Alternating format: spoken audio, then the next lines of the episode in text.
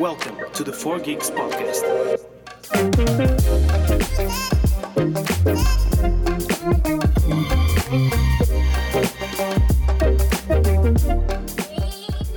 Ora viva! Então sejam muito bem-vindos a mais um episódio de 4 Geeks, um podcast sobre videojogos a pensar em vocês que também adoram videojogos. Hoje é dia 21 de 10 de 2021 e trago-vos o episódio número 20. E quero já começar por vos contar a grande novidade que tinha para vocês. A partir de hoje, como disse, dia 21 de 10 de 2021, os episódios do vosso podcast favorito, espero que seja o meu, o 4 Geeks, vão começar a ser transmitidos na Rádio Freguesia de Belém. Todas as quintas-feiras, às 5 da tarde, vai passar um novo episódio do 4 Geeks no site oficial da Rádio Freguesia Belém. Basta pesquisarem Rádio Freguesia Belém no Google, entrar no site oficial e começar logo a ouvir aqui o vosso amigo. Portanto, para quem me está a ouvir através da rádio Freguesia de Belém, amigos, sejam bem-vindos. Este é o 4 Geeks, um podcast sobre videojogos, feito por mim, Bernardo Lourenço, um miúdo de 22 anos que passa demasiado tempo à frente de um ecrã e que tem uma paixão ardente por videojogos. E faço este podcast todas as quintas-feiras. É lançado todas as quintas-feiras, agora na Rádio Freguesia Belém, mas também no Spotify e outras plataformas. E podem me seguir no Instagram em 4geeks underscore podcast para estarem a par de todas as novidades e de tudo o que eu faço. E é isto, amigos. Sejam bem-vindos ao 4geeks. Antes de partir para o tema do, de hoje, queria só falar um bocado da Rádio Freguesia de Belém, que é uma web rádio institucional dirigida à comunidade de Belém, onde qualquer um de vocês que, que me está a ouvir pode produzir conteúdos radiofónicos para eles. Uh, pode ser música, podcasts, entrevistas, qualquer coisa. Por isso, se têm um projeto porreiro em mente e querem expor o conteúdo, vão ao site deles e entrem em contacto e façam a vossa proposta. E se for porreira, de certeza que vão aceitar. E antes de mais, aproveito também para agradecer à Rádio Freguesia Belém por esta oportunidade fantástica, sobretudo à Mariana Perry, que é assistente de produção da rádio com quem eu tive a oportunidade de conversar e esclarecer todas as dúvidas que tinha. Ela é super porreira, uma pessoa 5 estrelas e muito obrigado, Mariana. Vamos lá, então, para o tema de hoje. Hoje trago-vos as primeiras impressões de um jogo que eu já queria jogar há muito tempo, que é o Back 4 Blood. Um jogo muito parecido com o Left 4 Dead, que foi um sucesso quando foi lançado. E este Back 4 Blood acaba por ser um género de Left 4 Dead atualizado. Este jogo conta a história de um grupo de quatro pessoas que tentam sobreviver a um apocalipse zombie. Esta é a premissa essencial do jogo. Eu neste momento estou a jogá-lo no computador, através da subscrição a Xbox Game Pass, que está incluído. Eu antes já tinha terminado, aliás, já tinha terminado esta subscrição, mas uh, ao ver que este jogo, que é um jogo que custa à volta de 70 euros, estava incluído no Xbox Game Pass, pensei, ok, vou voltar a, a subscrever, assim pago 10 euros, jogo este jogo ainda jogo uns outros que foram sendo adicionados à medida que o tempo passou.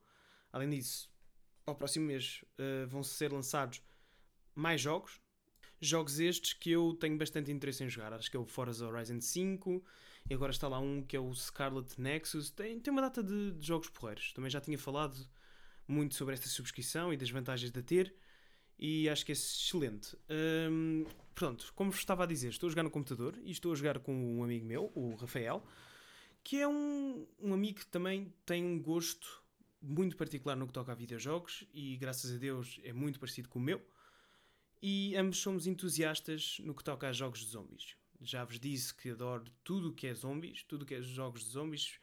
Aliás, o meu primeiro contacto com um jogo de zombies acho que foi, o, o foi através do Call of Duty, que com o passar do tempo foi-me desiludindo um bocado, mas tive também a oportunidade de jogar outros jogos de zombies, como por exemplo World War Z, uh, jogo que eu já tive a oportunidade de vir aqui e falar-vos um bocado sobre, sobre o jogo.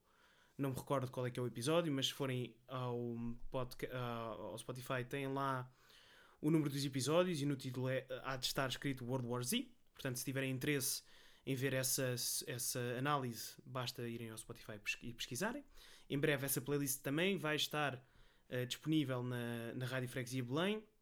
Portanto, se tiverem interesse em ver essa análise ou qualquer outra, basta voltarem um bocado atrás no tempo e ouvirem. Portanto, Back 4 Blood é onde nós estamos, é o jogo de hoje.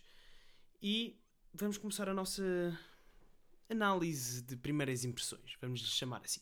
Ora bem, o Back 4 Blood pode ser jogado, como já disse, com um amigo, ou seja, é possível fazer a campanha cooperativamente, ou podemos jogar com outras pessoas uh, que não conhecemos, portanto, pessoas à toa que também estão a jogar o jogo.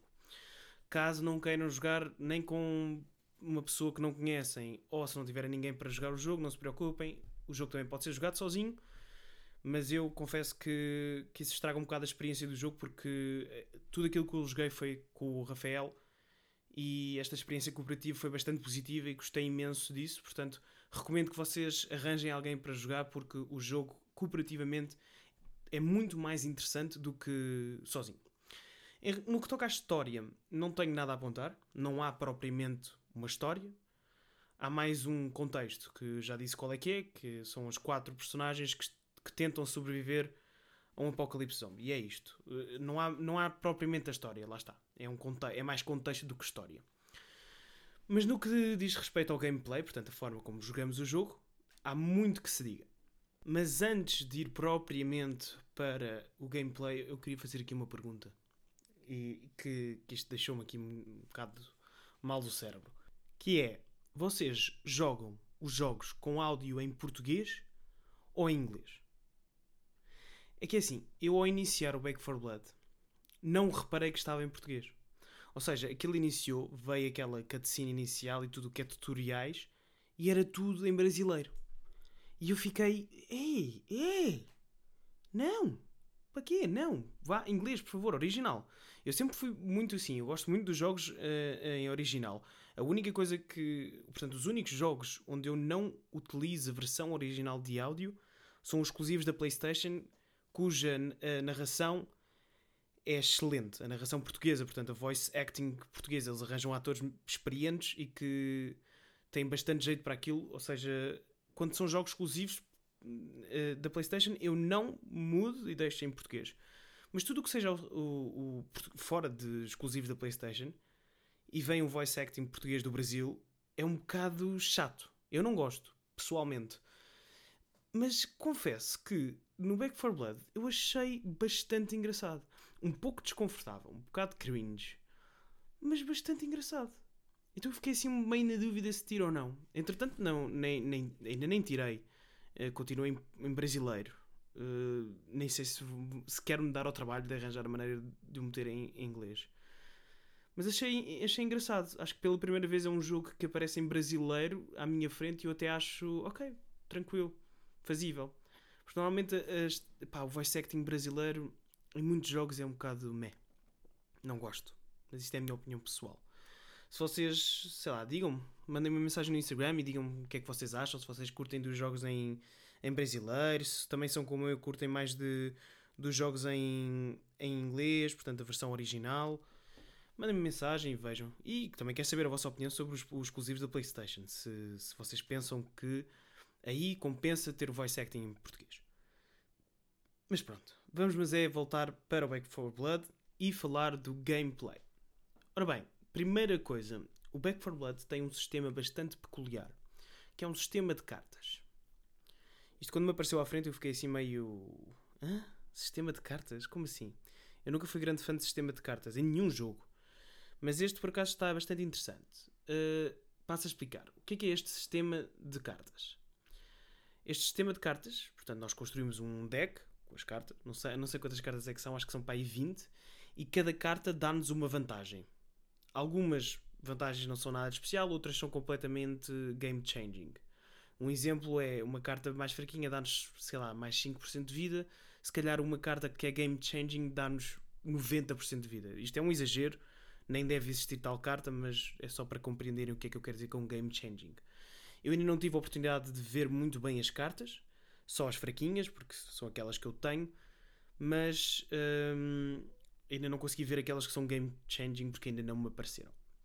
Este sistema, na minha opinião, tem um lado positivo e um lado menos positivo. Não lhe chamo negativo porque acho que não, não é suficiente para ser um ponto negativo, mas é um ponto menos positivo. O positivo é que este sistema de cartas e a, e a, possibilidade que nós temos de mudar as cartas consoante aquilo que nós queremos permite que cada partida seja um completamente diferente e que o gameplay seja adequado a cada jogador. O lado menos positivo é que isto ao início é muito confuso. Eu pessoalmente ainda nem percebi o que é que se está ali a passar, porque o tempo que eu joguei não foi suficiente para apanhar isso e para perceber todo o sistema. Portanto, este é o lado menos positivo, é o facto de ser muito confuso, mas possivelmente, passado mais umas horinhas de jogo, a malta apanha ali o jeito e percebe como é que aquilo funciona.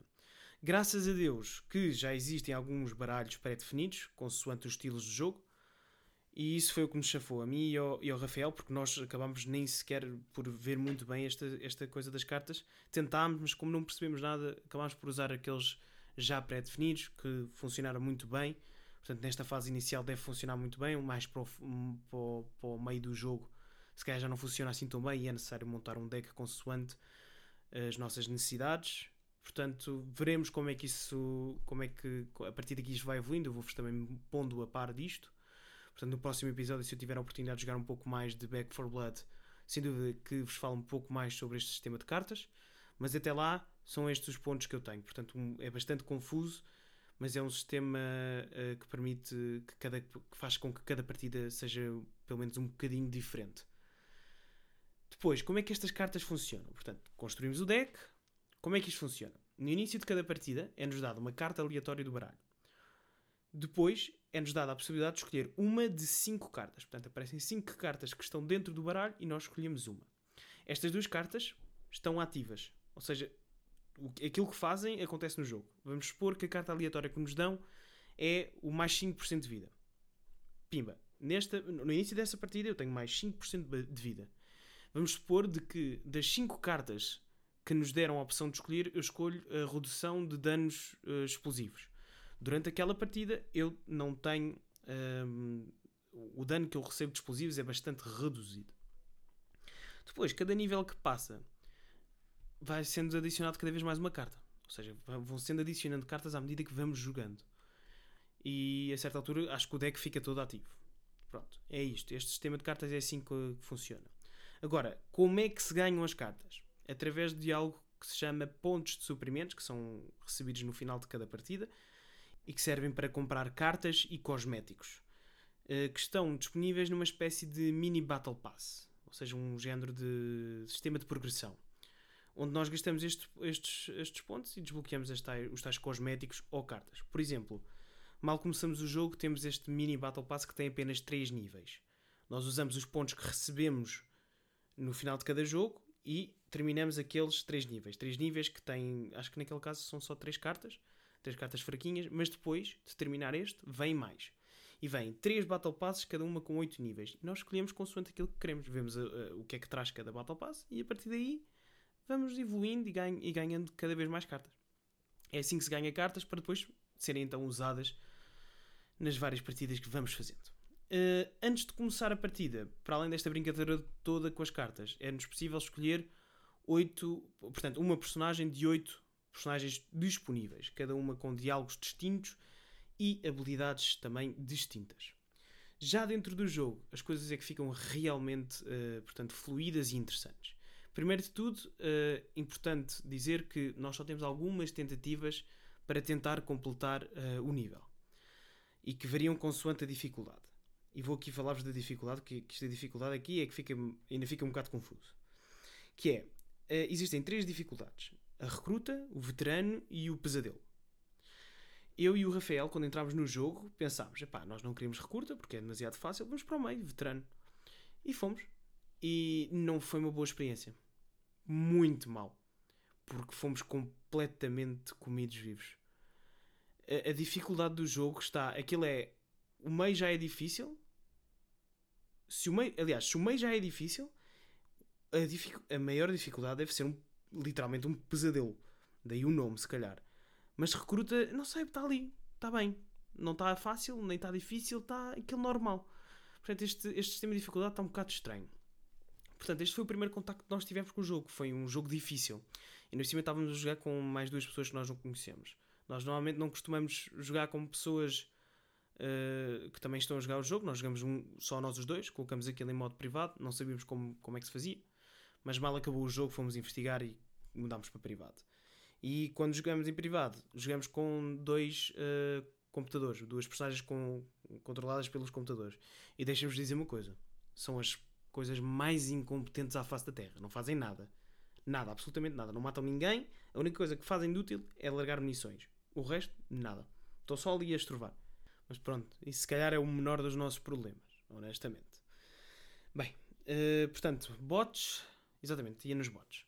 Mal começamos a partida, é-nos dada a possibilidade de comprar uh, várias armas, consumíveis, attachments, tudo e, qual, tudo e mais alguma coisa. Aquilo que nos é, portanto, posto à disposição, nós conseguimos comprar através do dinheiro que vamos acumulando ao longo de várias partidas.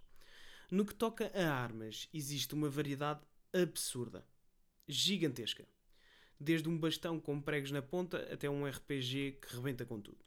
Portanto, no que toca à, à variedade, é, é, bastante grande e isso também nos permite, portanto, jogar o jogo consoante aquilo que gostamos. Eu gosto muito de usar armas silenciadas e é isso que eu vou procurar no jogo.